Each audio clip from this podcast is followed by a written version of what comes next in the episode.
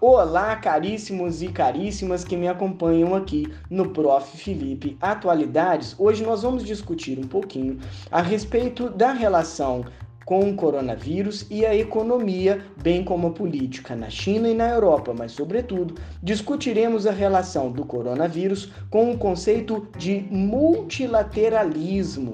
Você saberia me dizer o que é o multilateralismo e como ele está relacionado com a atual crise do, do coronavírus?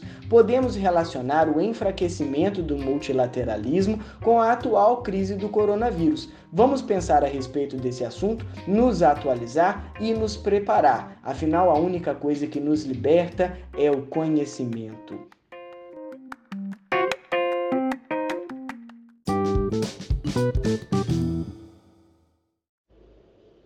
Uma das questões mais importantes a respeito das previsões para o crescimento mundial é o impacto do coronavírus na China. De fato, o coronavírus impactou o PIB internacional, mas, sobretudo, o PIB chinês.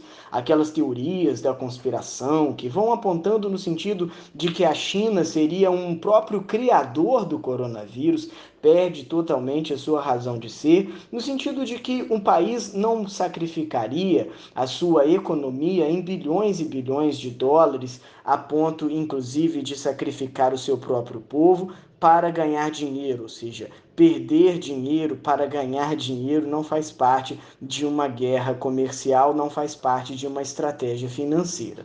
Primeiramente, nós devemos lembrar que o Banco Central Chinês anunciou nesta sexta-feira passada uma redução no índice de reserva obrigatório dos bancos comerciais. Os bancos comerciais na China precisam de ter uma reserva obrigatória, mas o Banco Central Chinês permitiu que as reservas obrigatórias desses bancos comerciais fosse reduzida.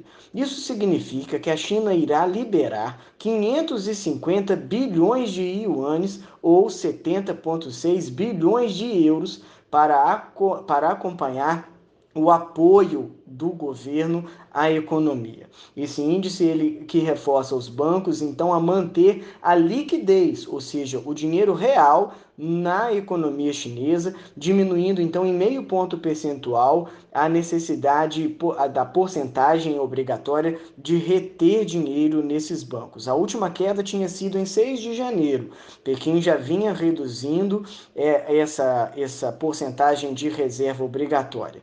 É bom lembrar que a economia chinesa já sofreu no ano passado um contra-ataque das guerras comerciais. É bom lembrar que as guerras comerciais já estavam reduzindo o ritmo econo da economia mundial. As guerras comerciais foram taxa taxações que Donald Trump começou a impor ao mercado chinês. Quando Donald Trump foi eleito, uma de suas promessas principais seria atravancar, impedir ou pelo menos dificultar o crescimento da China frente ao mundo ocidental. Vale lembrar que as previsões para o século XXI é que ele seria ou será o século da Ásia, ou seja, mais de 5 bilhões de pessoas, dos 7 bilhões e meio de seres humanos que vivem nesse planeta, vivem na Ásia. Estamos falando então de uma pujança, ou seja, uma força econômica muito relevante e não Uh, ignorável por parte dos Estados Unidos. Não dá para ignorar, não dá para simplesmente fingir que não existe. A China representa hoje 16% do PIB internacional. Por isso, Donald Trump veio então fazendo uma guerra comercial contra os chineses.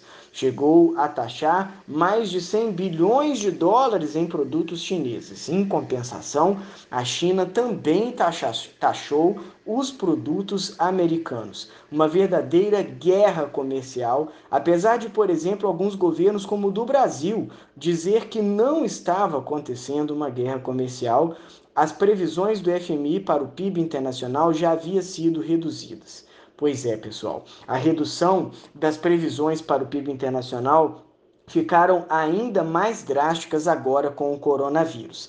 Se ano, antes nós prevíamos que o PIB do mundo iria crescer em torno de 3%, agora o PIB internacional recebe uma previsão de em torno de 2 ou até mesmo menos de 2% para o ano de 2020. Estamos vivendo uma realidade muito desafiadora.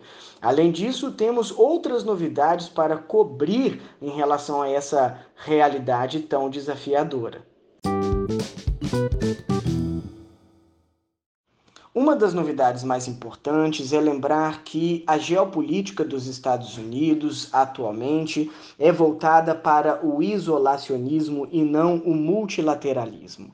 Vamos observar um pouco sobre o conceito multilateral, que você pode usar em suas redações de concurso dos mais variados e também, obviamente, numa conversa gostosa de bar. A ideia é que o multilateralismo seria o diálogo constante entre as nações para construir um acordo de comportamento coletivo entre os países, ou seja, todos os países precisariam de respeitar um acordo em comum de comportamento. Comportamento esse que pode ser comercial, ou seja, todos os países precisam de respeitar as regras comerciais que serão administradas pela Organização Mundial do Comércio seja também políticas, como é o caso da Organização das Nações Unidas, que serão coordenadas, ou seja, né, pela ONU. Também podemos falar sobre as questões financeiras, como o Banco Mundial, o BIRD, o Banco Internacional de Reconstrução, e também o FMI, o Fundo Monetário Internacional. Também poderemos falar sobre a Organização Mundial de Saúde, a OMS. Todos esses órgãos, assim como também, por exemplo, o Tribunal Penal Internacional, um tribunal para julgar crimes de agressão, genocídio ou crimes contra a humanidade, Todos esses órgãos, eles são voltados para a ideia do multilateralismo, ou seja, os países precisam de entrar em conformidade com suas decisões. Os países precisam de adotar uma política comum, seja ela uma política comercial, seja ela uma política financeira, os países precisam de respeitar regras, seja o país ele qual for. Qual é o problema? A partir das eleições de Donald Trump, o multilateralismo vem sendo questionado o multilateralismo vem sendo abalado. O multilateralismo vem sendo questionado, sobretudo a respeito de, sobretudo por meio de políticas nacionalistas, políticas isolacionistas. E qual é a prova que nós temos disso? Ora, as guerras comerciais já é uma prova.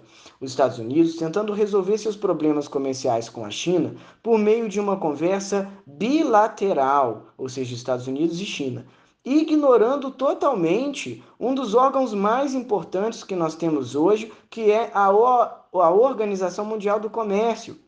Além disso, os Estados Unidos não elegeu os seus juízes para a Organização Mundial do Comércio, ou seja, os Estados Unidos vem drenando a funcionalidade e a eficiência da Organização Mundial do Comércio. Nós estamos falando de um Estados Unidos que também saiu, por exemplo, é, da, de, de, organizações como a Unesco. Os Estados Unidos fez questão de sair da Unesco. Os Estados Unidos fez questão de não ratificar alguns é, instrumentos diplomáticos que o levaria a ser inspecionado no Tribunal Penal Internacional. Os Estados Unidos vem se esquivando de participar do TPI. Os Estados Unidos então constrói uma retórica internacional que sustenta a ideia do isolacionismo, que é o oposto, que é o contrário do multilateralismo e da participação coletiva dos países para uma decisão comum. Esse cenário, ele transforma o mundo em um lugar mais incerto. A uhum. economia tem previsões é, de maior vulnerabilidade. Nós estamos falando de um mundo mais vulnerável, de certa maneira, um mundo mais imprevisível. Pois é, pessoal, a realidade do coronavírus soma-se a, a um questionamento que vem sendo feito de maneira reiterada, não só pelos Estados Unidos, mas também aqueles países que dizem ser seus aliados. Por exemplo, a posição de Ernesto Araújo, atual primeiro, o atual ministro das Relações Internacionais do Brasil, aponta o Ernesto Araújo que as posições a respeito do aquecimento global são muito subjetivas, apontando que, na verdade, haveria uma conspiração chamada de globalismo, que seria voltada para as ideias de, do Marx, que seria voltada para ideias comunistas, no sentido de apontar é, por meio de perspectivas da esquerda política, que o aquecimento global, na verdade, é uma grande conspiração no sentido de uh, diminuir o neoliberalismo, de diminuir o poder de, pre de pretensões da direita política.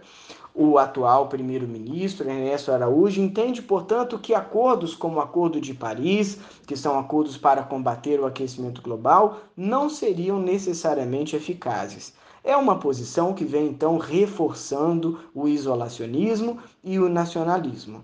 É uma posição que vem enfraquecendo o multilateralismo. É uma posição que vem também colocando, por exemplo, Estados Unidos contra a União Europeia. Donald Trump enfraqueceu a OTAN no que diz respeito à sua integração entre Estados Unidos e União Europeia.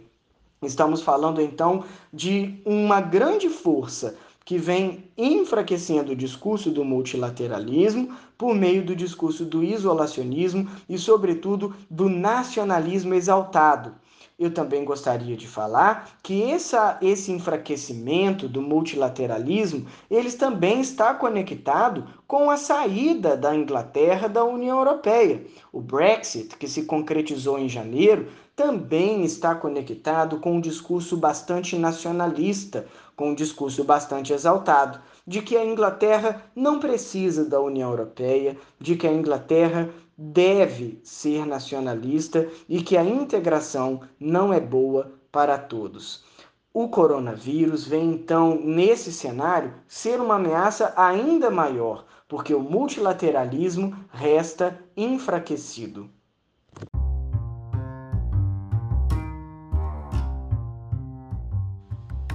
Pois é, pessoal, no episódio de hoje discutimos então como o coronavírus torna-se uma ameaça ainda maior quando nós estamos falando do enfraquecimento do multilateralismo.